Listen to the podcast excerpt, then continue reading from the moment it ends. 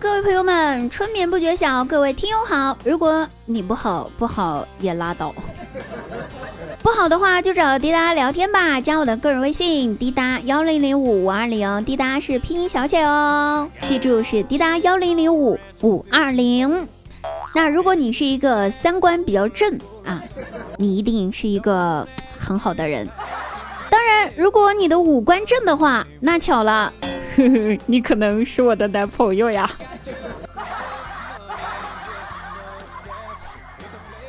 作为一个女孩子呢，我是没有搞大别人肚子的能力了，这一点我没有发言权哈。但是搞大我自己的肚子，我非常擅长啊。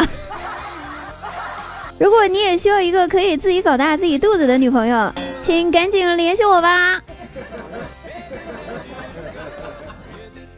快要过年了，我现在的状态可谓是前程似锦呀。哪似锦呢？裤腰带勒紧了。衣服呢比较紧，裙子更紧，手头哇紧的不能再紧了。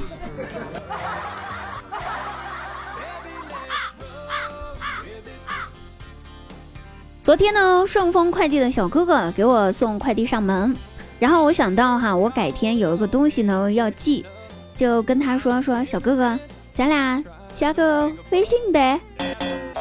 可能是我当时的表情过于激动。或者是我的眼神有点不对劲儿，快递小哥一听，赶紧双手捂住了自己的身子，回答道：“姑娘，我有女朋友了。”你妈蛋呐！我只是想寄个快递呀。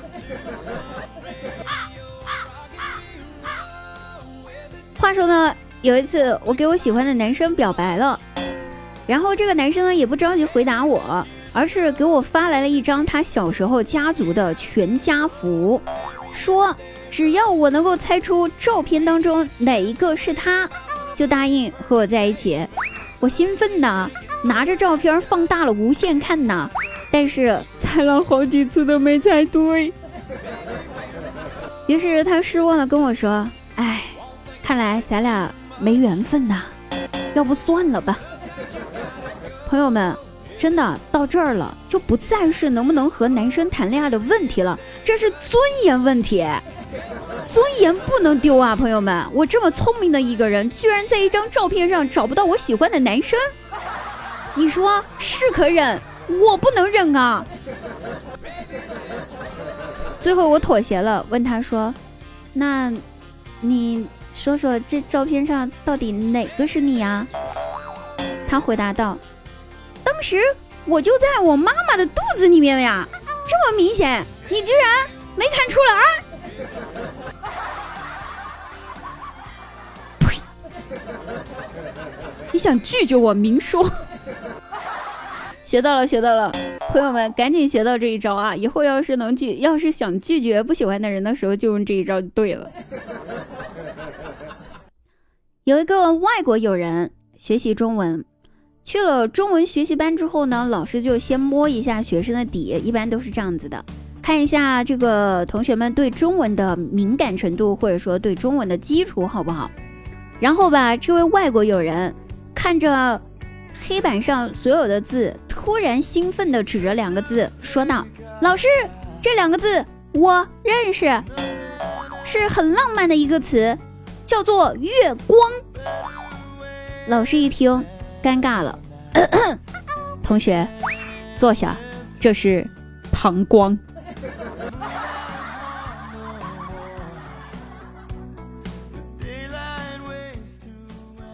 看到网上都在说，经常熬夜啊，身体会得病。那滴答呢，就是一个经常熬夜的选手了啊！大家不要学我。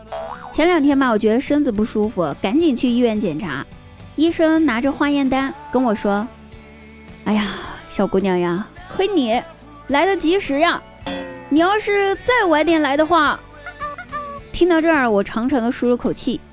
哎，还好还好。然后医生继续说道：“你要是再晚一点的话，停尸房就没位置了。”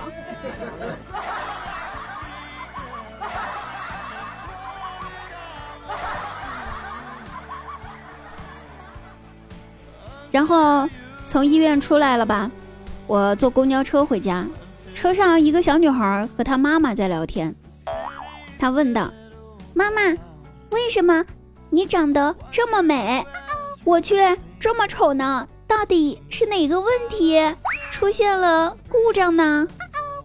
小女孩的妈妈呢，就摸了摸她的头，哎，回答道：“宝贝呀，那是因为你年纪还小哦，还没有到可以整容的年纪哦。”